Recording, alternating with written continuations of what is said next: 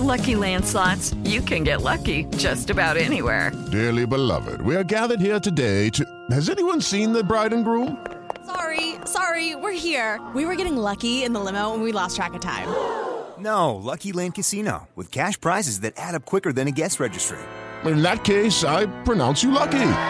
Play for free at LuckyLandSlots.com. Daily bonuses are waiting. No purchase necessary. Void where prohibited by law. 18 plus. Terms and conditions apply. See website for details. Hola Fortuna, ¿cómo estás? Muy bien, ¿tú, Carlos? Bien, pero ando bien preocupado, Fortuna. ¿Qué pasó? Fíjate que encontré mucho papel así hecho bola abajo de la cama de mi hijo. Ya me di cuenta que tiene semen. ¿Será que se está masturbando demasiado? ¿Puede ser adicto? ¿Se le va a caer la mano y anda muy rosado? ¿Qué está pasando, Fortuna? Ay, Carlos, ¿qué te parece si hoy hablamos de lo que es la adicción sexual, la hipersexualidad? Vamos a definirla, vamos a ver cuáles son sus características, cuáles son sus problemas y cuáles sus posibles soluciones. ¿Te Anoto, parece? Fortuna. ¡Comenzamos! Dichosa sexualidad. Con la sexóloga Fortuna Dicci y Carlos Hernández.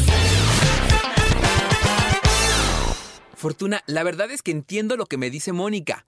Nos dice Fortuna, veo mucho papel de baño usado debajo de la cama de mi hijo. Tiene 15 años. No me espanta que se masturbe, pero me da miedo que sea adicto. De verdad hay unas bolas de papel de baño muy grandes. Sí, Fortuna. Claro, la Tiene- frecuencia, la constancia, ¿qué es lo que hace que realmente eso se convierta en un problema? Y de los papás yo creo que es una de las principales preguntas, ¿no? ¿Cómo saber si lo que está haciendo no se le va a hacer una maña y después no lo pueda controlar? Claro, o mujeres que me dicen, es que de verdad lo que quiere hacer el amor en la mañana, en la tarde, en la noche, todo el tiempo, está cerca de una adicción sexual. Déjame aclararte algo. Fíjate que eh, el adicto sexual o la adicción sexual o la hipersexualidad está eh, bastante mm, confusa en la teoría con respecto a los profesionales de la salud. ¿Por qué? Porque se cree que una adicción tiene que ver que esté afuera, no puede ser que esté en mi cuerpo, que no sea yo portadora de una adicción. Soy una adicción a una sustancia, puede ser al alcohol, puede ser al cigarro, puede ser a una droga, puede ser a comer o no comer, pero difícilmente se podría decir, digamos, la adicción tiene que ver con algo que yo porto, porque en teoría yo tengo una salud absoluta y ninguna actividad que yo hiciera pudiera ser de esta forma. Pero déjame mejor definírtelo. Lo que sabemos es que es un trastorno compulsivo obsesivo, que tiene que ver con prácticas sexuales que dejan a la persona probablemente con insatisfacción, con vacío, con queja, con eh, incomodidad. Básicamente es eso. Entonces, vamos a desmenuzarlo tantitito. Si pensamos que es un trastorno compulsivo obsesivo, quiere decir lo siguiente. Yo pienso que me voy a masturbar, tengo deseo de masturbarme, pero no puedo porque estoy trabajando, porque estoy en la escuela, porque estoy haciendo lo que tú quieras. Y tengo que posponer esta actividad probablemente para más tarde. Una persona con adicción sexual no sabe posponer Dice ahorita. Necesita ahorita. No nada más necesita, empieza a nivel corporal a sudar, a tener escalofríos, a, generar una ansiedad tremenda que tiene que masturbarse en ese momento porque es una necesidad imperiosa. Es esas personas que de pronto tienen la pareja a un lado y no aceptan un no. Oye, es que tengo ganas, pues es que me duele la cabeza. No, no, no, es que tengo ganas. Y si no es por adelante, por atrás, te forzo. Y es una situación. O personas, por ejemplo, que buscan sexo a como dé lugar en la calle. No importa si es el panadero, si es el lechero. Con el que caiga. que- con el que sea, tanto mujeres como hombres, aunque fíjate, este es un dato importante. Hay cinco hombres por cada mujer que se consideran adictos al sexo. Quiere decir, hay cuatro veces más hombres que mujeres adictos al sexo. Entonces, creo que esto es importante. Si la conducta que tiene tu pareja, tu hijo, tiene que ver que es obsesiva, compulsiva, que no se puede controlar, que no se puede postergar y que finalmente, después de tener estas actividades que muchas veces son muy riesgosas a nivel económico, por no ponerme condón, por hacerlo en cualquier lugar y en cualquier momento, y estoy arriesgando mi relación de pareja, estoy arriesgando mi trabajo, estoy arriesgando mi economía, entonces podría decir que estoy cerca de una adicción. Y es algo que nos preocupa yo creo que a todos, ¿eh? Yo recuerdo las pláticas con amigos o en algún momento también yo lo pensé diciendo, me masturbo, miro pornografía, estoy viendo gente en la calle y me prendo. ¿Hasta qué punto me puedo considerar un enfermo? Así lo piensa uno. ¿O hasta ¿Hasta qué punto puede ser que esté en mi normalidad de euforia sexual pensando, como nos dice Ismael, Fortuna, ¿cómo saber si tengo una adicción a la masturbación o al sexo? Lo hago escondidas en mi trabajo. A todas las muchachas las veo muy guapas. Lo hago unas tres veces al día. De verdad, a veces hasta las desnudo de tanto que las miro. Ok. ¿De veras dice muchachas guapas? Mucha, No, no otra cosa. creo, ya sé. pues sí, pero pues uno tiene que guardar las viejas costumbres, Fortuna. Sí, sí, en la descripción no quedaba esa palabra. Sí, pero bueno, pero pues está es bien, que- está bien. Ok, otra vez, creo que aquí lo que es importante entender es, si tú eres lujurioso y te encanta desnudar con la mirada, y esa mirada no te ha hecho que la gente se aleje de ti, que no sienta que la estás abusando, aunque sea con la mirada, que eres osco, que eres tosco, que eres feo con tus palabras, que, que eres eh, agresivo un poco con ello, sí, puedes masturbarte o te quieres masturbar en tu recreo, él, él habla de trabajo, ¿verdad? En, tu, en tu espacio donde a lo mejor vas a comer y esto te sacía y esto te tranquiliza, pero puedes postergarlo o puedes tener control sobre ello o puedes pensar en otras miles de cosas, adelante. Pero si todo el tiempo estás pensando en eso, no puedes postergarlo, no puedes controlarlo y de verdad tu conducta está haciendo que la gente se aleje de ti porque la forma en que te diriges a ellas es una muy burda y muy vulgar, me parece que estás ante un problema. A ver, nada más para que yo lo dimensione. Entonces, se vuelve un problema cuando nos genera problemas. Exactamente. ¿No? Exactamente. Y puede empezar como un chiste. Me meto a orgías y estoy buscando en Tinder y estoy buscando las mejores oportunidades y veo pornografía. Y puede ser que al principio me llene de satisfacción y estoy en plenitud sexual y potencial maravilloso. Pero llega un momento en que esto te genera problemas, ya sea de pareja, de Trabajo. trabajo, corporales incluso, de enfermedades de transmisión sexual, de infecciones, por no poner pr- protección, por todo esto, creo que sería importante mencionarlo. O después te crea esta sensación de ya no quiero ser infiel, ya no me está gustando la sensación que me queda de incomodidad. Eh, muchas veces se combina con alcohol y droga, porque muchas veces ya es para aguantar más y me consumo ciertos este, medicamentos para aguantar más y para hacer más largas estas sesiones. Me estoy arriesgando, estoy perdiendo cosas, ya no me gustó este estado en el que estoy. Y es que también pienso siempre que es alcohol y drogas y pienso, imagínate ese combo, debe de ser, digamos que sensorialmente muy satisfactorio. Exacto. Pero a la larga, Exactamente. Y otra vez, si estás, eh, digamos, haciéndolo con tu pareja y lo hacen tres veces al día y los dos están satisfechos y esto está funcionando para ambos, adelante. Pero si esto está haciendo que generes más hambre y que sientas más vacío y que sientas más incomodidad al respecto, ahí es donde tendremos que considerar que esto podría ser algo eh, difícil. Yumina nos dice, Fortuna, creo que soy adicta al sexo. Aprovecho todo momento para rozarme con las esquinas de las cosas. Incluso me he cachado haciéndolo sin darme cuenta. Me toco mientras hago algo más. Eso, fíjate, qué bueno que lo menciona.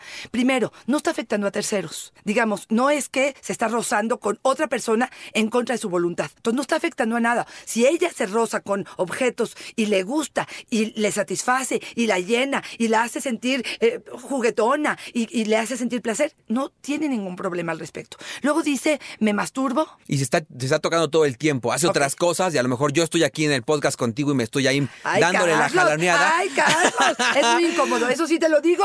Sí, a mí me ha tocado, me ha tocado, sobre Sí. todo cuando doy conferencias, no lo vas a creer, Carlos, pero estoy frente a la gente y de repente los veo que están, yo no sé si a partir de lo que estoy hablando, o de mi bello cuerpo, cuando me están viendo, no, no es cierto, pero algo pasa que de pronto los empiezo a ver que empiezan a tocarse y se meten la mano y yo digo, bueno, no pensarán que tengo ojos. O sea, de veras es muy incómodo, eso no está lindo, ¿eh? Yo soy no el que compra el boleto hasta enfrente siempre, Fortuna. Es, yo soy ese. Oye, pero bueno, pero- aquí lo que te diría es, claro, que si se está metiendo en, en el asunto donde puede ser que esto sea exhibicionismo, que ella se toque en, en lugares donde hay más gente y esto puede hacer algo que la incomode a ella o a otras personas, sí creo que tendría que ver que si esta conducta no está siendo un problema para ella. Y tal vez lo esté haciendo inconscientemente. A ver, a mí me ha pasado una cosa que yo no sé si quienes estamos aquí les ha pasado también. Yo luego he ido en el transporte público y sí, si hay esta gente que va tocándose para que otros las miren, sí, lo hacen con intención, digamos. Exacto. Pero también he visto a hombres que van en el transporte público, como yo les digo, quedándose el resorterazo. Ok. Van como jalándose, como jalándose sobre la ropa. Sí. O sea, como que eh, van platicando con alguien más, haciendo alguien más,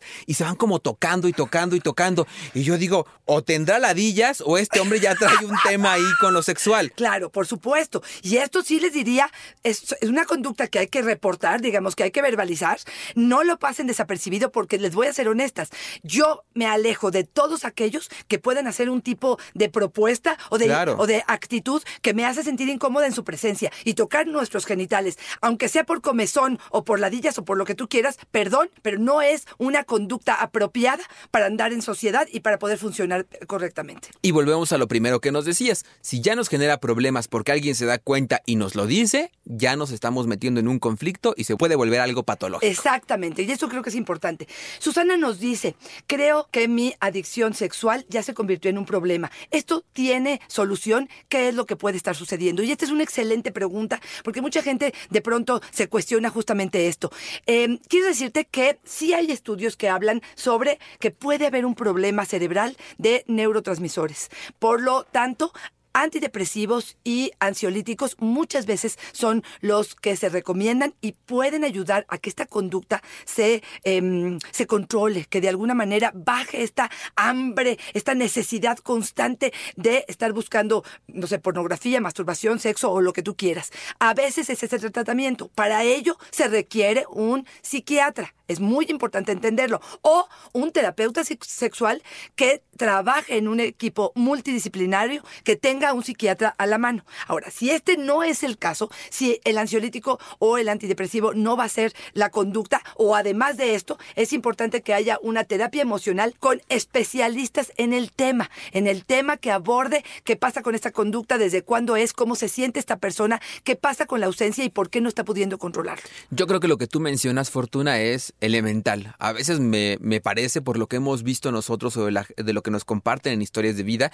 es que cuando tienen este problema de adicción sexual van con un terapeuta. Digamos que un terapeuta general. Exacto. Pero no con un especialista. Y entonces el general sí, a lo mejor te da algunas herramientas básicas para hacer algo con eso. Pero un especialista, un sexólogo, un terapeuta sexual, sabe cómo es el problema a fondo, lo conoce, lo ha estudiado y entonces podrá darte herramientas para que tú implementes y de manera objetiva y clara puedas trabajarlo y focalizar en el problema, Fortuna. Así es. Pepito nos dice, Fortuna, yo soy adicto a la masturbación. Ahora estoy en un grupo de ayuda. Yo no sabía que había grupos de ayuda para esto, Ándale, Fortuna. excelente. Gracias a esto he detectado que soy adicto desde muy chico. A los 12 años mi papá me llevó con una prostituta. Ella me masturbó y fue delicioso. Fíjate. Ok, aquí maravilloso que esté en un grupo y esto es como cualquier adicción, tienen que estar en constante contención, tienen que estar en constante conciencia. Había una película de eh, una adicta eh, sexual en un grupo de apoyo que finalmente ellos como que empiezan a tener como un amorío importante y creo que es importante entender que los grupos de apoyo son básicos para el tratamiento de esta adicción, creo que es importante. Y la otra es, este, ¿de dónde surge una adicción sexual? No sabemos. Puede ser multifactorial. Él dice, me llevó con una prostituta, me masturbó y me volví loco con la experiencia. Eso no sería un factor.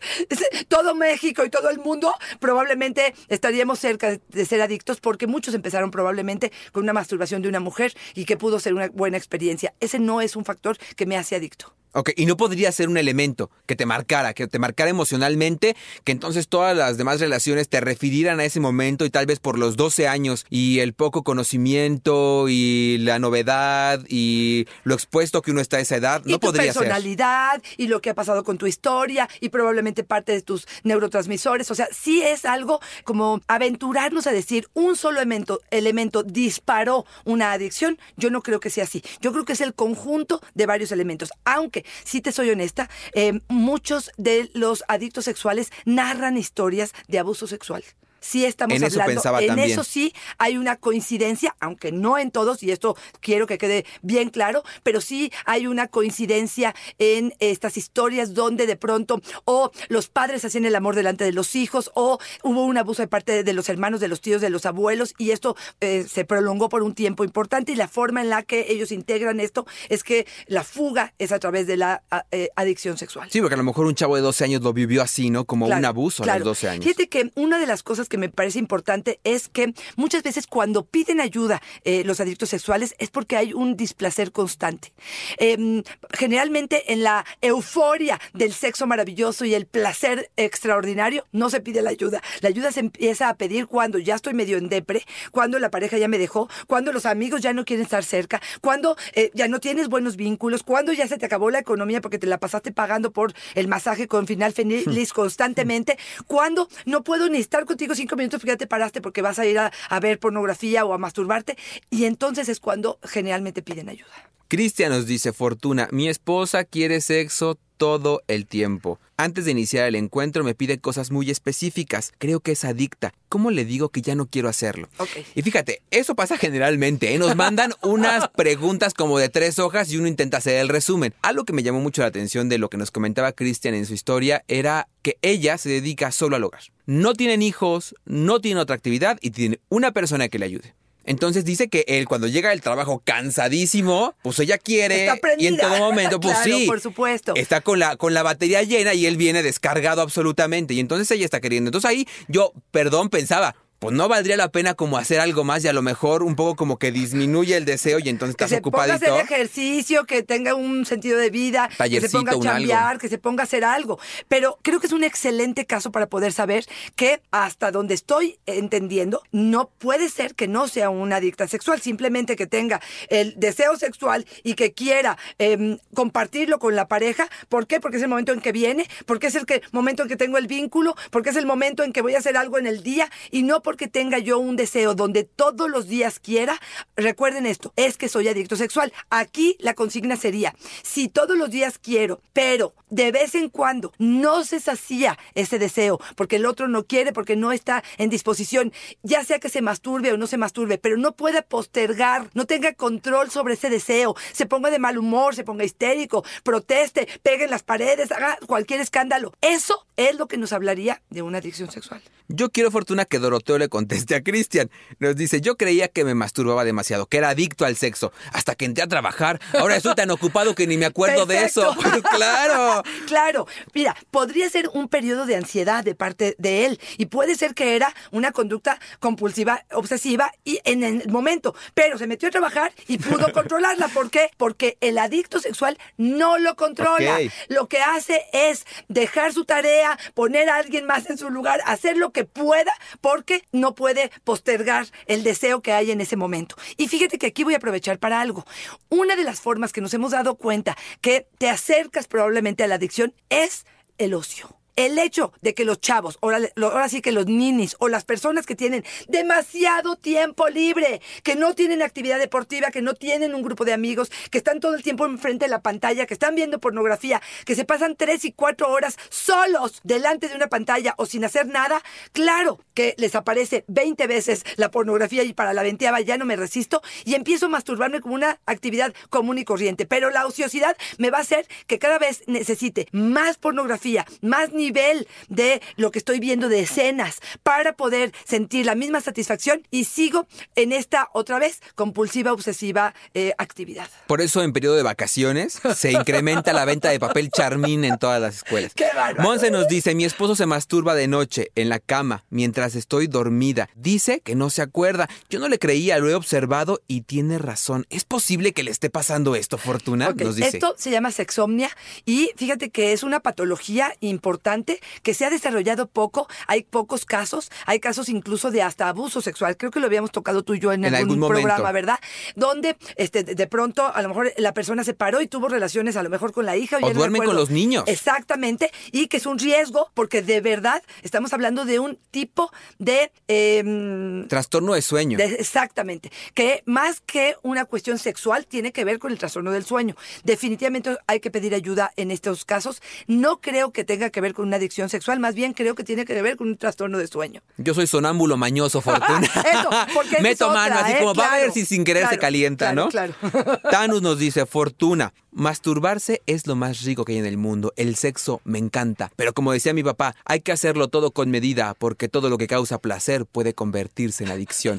Mira, suena muy chido, Sí, pero ya desde que nos dicen todo lo que causa placer puede convertirse en adicción, nos mete culpa. Por supuesto. Ya por estoy supuesto. pensando que a lo mejor comer se vuelve, puede volverse una adicción y es verdad. Y es verdad. Pero no tenemos que estar todo el tiempo pensando en y ni disfruto mi taco de canasta pensando Claro. en que se me va a hacer adicción, ¿no? Totalmente de acuerdo. Por eso muchos sexólogos y terapeutas no están de acuerdo en que la parte sexual eh, pueda convertirse o el placer sexual pueda convertirse en una adicción y ellos lo llaman como hipersexualidad. Em, pero bueno, aquí a- a- ahora sí que eh, depende de quién sigas y a quién creas y otra vez, no me importa tanto la definición, me importa la conducta que estás teniendo y la insatisfacción que estás viviendo. ¿Cómo a quién sigan Fortuna? Pues a Fortuna Ah, Dichi, claro, pues claro. cómo, pues qué pasó. Socorro nos dice, Fortuna, mi hija de 7 años se toca los genitales y toca los de otros niños. Tengo un hijo adolescente y tengo miedo de que esté, de que esto sea señal de que esté abusando de ella, porque mi pequeña cada vez lo hace más frecuentemente. Me lo comentaron los maestros. Me siento culpable por desconfiar de él. Ay Dios, bueno, pues este es un caso más eh, probablemente de a- abuso o de probable abuso o de esta gran responsabilidad que tenemos los padres de estar con las antenas paradas. Sí está teniendo una conducta la chica que puede ser simplemente que descubrió el placer, que se roza, que le gusta, pero el hecho de que toca a eh, compañeros o solamente se toca a sí misma. Ella toca compañeros también. Bueno, eso me parece que hay que hablarlo con ella, me parece que hay que poner una línea, porque tú puedes hacer lo que quieras con tu cuerpo y también sabiendo en qué lugares y en qué momento, pero el hecho que toque a otros compañeros, estamos hablando de que ya está rompiendo con una regla que tiene que ver con la, las partes privadas y las conductas em, de voluntad. La que el intimidad de otro- otros. Exactamente. Entonces, Oye, bueno, aquí me brincaba una cosa. A A ver, generalmente cuando uno le dice a un papá, o es lo que vemos como en el patrón, de- le dices, oye, posiblemente otro de tus hijos está abusando de tu hijo pequeño, lo primero que dicen es, no, No, claro, esto no puede ser posible, no puede es. estar pasando. Pero esta mujer... O sea, sí lo está considerando. Y entonces ahí yo pensé, desde acá, dije, tal vez algo está mirando. exacto, más allá que solamente esta. Exactamente, y Claro. dice, tal vez si mi hijo está en esto, en esto, en esto, sí podría ser que esté pasando. Y ante ese foco rojo, manejarlo muy bien para no Exacto. causar un problema ahí, pero tal vez sí asesorarte con un terapeuta y decir, estoy sospechando esto bajo esto. Podría ser, hay pruebas proyectivas para los chavos que a lo mejor te puedes dar cuenta ahí si está sucediendo o no, sin meter un conflicto en la familia. Por supuesto. Me parece que estas llamadas de atención no podemos eh, hacernos de la vista gorda. O sea, yo creo que sí hay que poner eh, atención en ello, sí hay que ser puntual en ello, sí hay que ser proactivos y creo que dijiste algo muy importante. Cuiden, porque no vaya a ser que te eches ahora sí que la, las emociones, el autoestima y la relación con tu hijo cuando no hay ningún fundamento y lo acuses y lo señales como si ya fuera un hecho. Me parece que es una teoría del maestro, habrá que revisarlo, habrá que ver qué está pasando con ella. Fíjate, a veces, no lo vas a creer, Carlos, pero a veces los chones, los calzones de las niñas, o no están bien enjuagados, o no están bien lavados, o están apretados, o los jeans están demasiado ajustados, y lo que sucede es que se están tratando, a veces no se están tocando, pero se están, o traen alguna infección y tienen comezón, se están rascando y se están tratando de em, evitar lo que están sintiendo, y los otros lo interpretan como que todo el tiempo se está tocando, aunque aquí nos está diciendo que está tocando a otros compañeros. Hay ¿no? otra conducta agregada, ¿no? Claro. Memi nos dice, siento que soy adicto al sexo, veo mucha pornografía. A veces hasta me siento desesperado cuando mis papás tardan en dejar la casa sola. Me he llegado a arañar el cuerpo de las crisis que me dan. Excelente, excelente forma, digo, discúlpame que te diga excelente, pero es una forma muy clara y evidente de poder decir eso que refiere de crece tanta la ansiedad y tiene tan poco control con lo que le está pasando que se araña y que araña las paredes y que se vuelve loco para que la gente ya se salga de la casa. Eso me habla, si no de una hipersexualidad, sino de una adicción sexual, de una ansiedad tal que le está generando ya un problema para su vida y, eh, por supuesto, una incomodidad. Entonces, sí, y fíjate, aprovecho para aquí para decirte, la pornografía es uno de los instrumentos que nos ha llevado de la mano a más adicción sexual.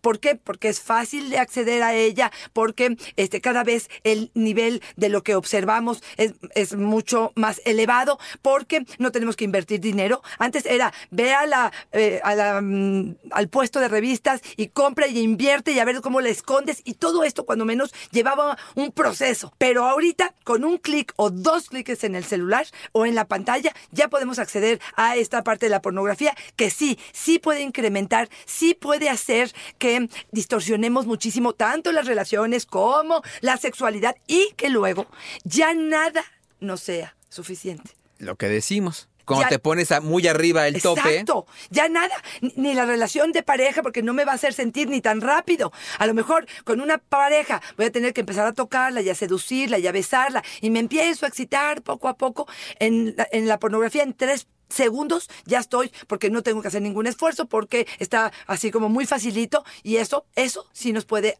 eh, acercar de plano a una eh, adicción sexual. ¿Sabes qué? Cada vez que te escucho hablar de la pornografía, pienso que tiene más cosas negativas que positivas para ofrecernos. Yo creo que estaría buenísimo que hiciéramos un episodio para hablar solo de pornografía. Me Y sabes que estaría muy bueno, Fortuna, que invitáramos a Charlie, nuestro amigo actor Sí, me porno. encanta la idea. Porque a mí me pasó. Cuando tú y yo platicamos con Charlie y nos dimos cuenta que muchas de las cosas que nos cuentan en las imágenes sobre la pornografía son falsas. A mí la verdad como que se me murió el amor por la pornografía. Así decía, me están engañando. Claro, Entonces, pero- eso no es cierto. Pero claro que no es sé, cierto, Fortuna, Carlos, es pero soy producción. inocente. Claro que sí. Sí, qué bueno que lo dices, porque lo primero que yo te diría es lo que tienes que tomar en cuenta cuando ves pornografía es son actores, son directores, son actores elegidos por su tamaño de genitales, eh, ya se hicieron eh, vulvoplastías, las mujeres ya cambiaron las formas de sus vulvas, no son del color normal, se maquillan, nos han dicho los actores que toman una cantidad enorme de agua para poder hacer el squirt o la eyaculación femenina. O sea, ¿cuán- ¿cuántas tomas hacen para que haya una ey- eyaculación maravillosa? Que esa primera eyaculación es la primera que graban para que estén emocionados, que esa erección no se vuelve a repetir en la segunda y tercera toma, que se tardan a lo mejor 10 horas en filmar una escena. Carlos. Y además nos decía, no quiero desanimarlos, pero nos decía Charlie que también tienen ahí como un efecto en la cámara para que se vea más grande. Exactamente. Yo no sé para qué hacen eso si ya vemos quienes podemos cubrir ese efecto. Sin ningún lente especial, Fortuna. claro, Carlos. Lauro nos dice, Fortuna, yo llegué a tocarme, a masturbarme y acosar mujeres en el transporte público. Me encantaba sentir que me miraban. Ahora estoy en tratamiento, luego de tener que ir varias veces a la delegación y pasar noches ahí. ¿Sabes que me ha ayudado mucho? El ejercicio y el trabajo. Exacto. Mantener mi cuerpo y mi cabeza ocupados me ayudan mucho. Fíjate, aquí no estoy tan segura que tenga que ver con una adicción sexual, más bien creo que tiene que ver con una patología, tiene que ver con el Con hecho de no respetar, exactamente, con frotarse los, eh, los cuerpos este, sin el consentimiento del otro, con invadir, este, digamos, el espacio vital del otro. Creo que tiene que ver más con esto. pero- Froterismo. exactamente, pero puede considerarse que está eh, hipersexuado, porque no puede controlar una conducta que sabe que socialmente no está bien vista ni se vale, ¿no? Y volvemos a lo mismo. Si lo mete en un conflicto, si lo lleva a la delegación, Exacto. si tiene que pasar la noche ahí y si agrede a otros, Por o sea, si ya se masturba, si está afectando a otros, ahí sí foco Claro, rojo, ¿no? Pero fíjate, me gustaría decirte algunas preguntas, Venga. yo con esto a lo mejor me despediría, eh, algunas preguntas que se harían a aquellos que estén dudando si son adictos sexuales. ¿Guardas secretos sobre tu actividad sexual? ¿Mantienes una vida doble? ¿Tus necesidades te han orillado a tener sexo en sitios o situaciones o con gente que normalmente no te involucrarías? ¿Te sorprendes a ti mismo bus- buscando artículos o escenas sexualmente eh, excitantes en periódicos, revistas, en los medios de comunicación, etcétera? ¿Te has dado cuenta que tus fantasías románticas o sexuales causan problemas en tu relación? ¿Frecuentemente quieres alejarte inmediatamente de una pareja sexual después de tener sexo? ¿No puedes tener esta parte del vínculo? ¿Frecuentemente sientes remordimiento, vergüenza o culpa después del encuentro sexual? ¿Sientes vergüenza de tu cuerpo o de tu sexualidad de tal manera que evitas tocarte tu cuerpo o practicas en relaciones sexuales totalmente irresponsables? Cada nueva relación continúas teniendo los mismos patrones destructivos? ¿Tus actividades sexuales o románticas necesitan cada vez mayor variedad? ¿Te han arrestado alguna vez o has puesto en peligro tu seguridad? Eh, ¿Has gastado dinero importante con respecto a este tipo de actividades? ¿Tu comportamiento sexual o romántico te ha dejado alguna vez con el sentimiento de una falta total de esperanza, de ganas incluso de darte este, por vencido? Estas serían algunas de las preguntas que, si la respuesta fue sí, te acercan a una adicción sexual. ¡Ay, qué duro, Fortuna! Y yo me quiero despedir con Pablo que dice, yo me masturbo una vez al día. siempre tengo miedo de que se vuelva adicción, ni lo disfruto, puedo estar enfermo. Y mira, me quiero, mira, me quiero despedir de él porque puede ser la historia de cualquiera de nosotros, Totalmente. Fortuna. Yo creo que yo hablo por los de mi género porque pues, son en los que tengo más experiencia. La verdad es que creo que sí, uno como hombre todo el tiempo está pensando, ay, Diosito, sí me voy a hacer una ahorita, pero nada más la de la mañana, Diosito, porque sí, si me hago otra en la tarde, a lo mejor sí se me viene volviendo adicción. Claro. Y todo el tiempo estás pensando, y hay ahí adentro un chip que nos impide disfrutar. Y entonces sí sería importante decir, por un lo lado, voy a eh, hacer. Ya, lo estoy disfrutando. Relájate, disfrútalo, claro. Y a mí me da la impresión de que tenemos una claridad de cuando esto se nos está saliendo de control, cuando ya no estamos controlándolo, cuando sí se está volviendo muy repetitivo, cuando ya no estamos haciendo otras actividades y nos está metiendo en problemas. Yo siento que sí nos damos cuenta, pero entonces hagamos una diferencia y aprendamos a, a- a disfrutar también plenamente sin culpa Así y es, también a detectar cuando algo se está saliendo de nuestro control. Y ahí viene yo creo que la recomendación mayor fortuna. Además de todo lo que hemos dicho de estar claros de, de cuando está saliendo de control, saber que podemos pedir ayuda. Ayuda, excelente. Que cuando algo ya no está en nuestras manos, cuando algo se nos salió de control, Cuando se vale pedir ayuda. Y sabes qué? No nos vuelve ni perdedores, ni tontos, ni frustrados. Nos vuelve personas que reconocen sus debilidades y se acercan a los expertos para pedir ayuda. ¡Bravo! ¡Bravo! Que me lancen para diputado, Carlos, Fortuna. para diputado, por supuesto que sí.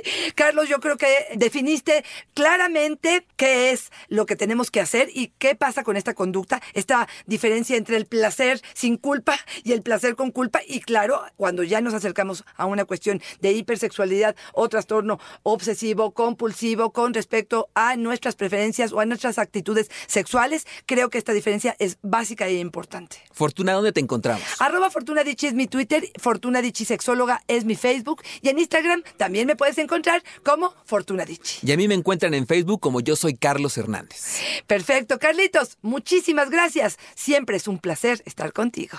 Adiós. Bye bye.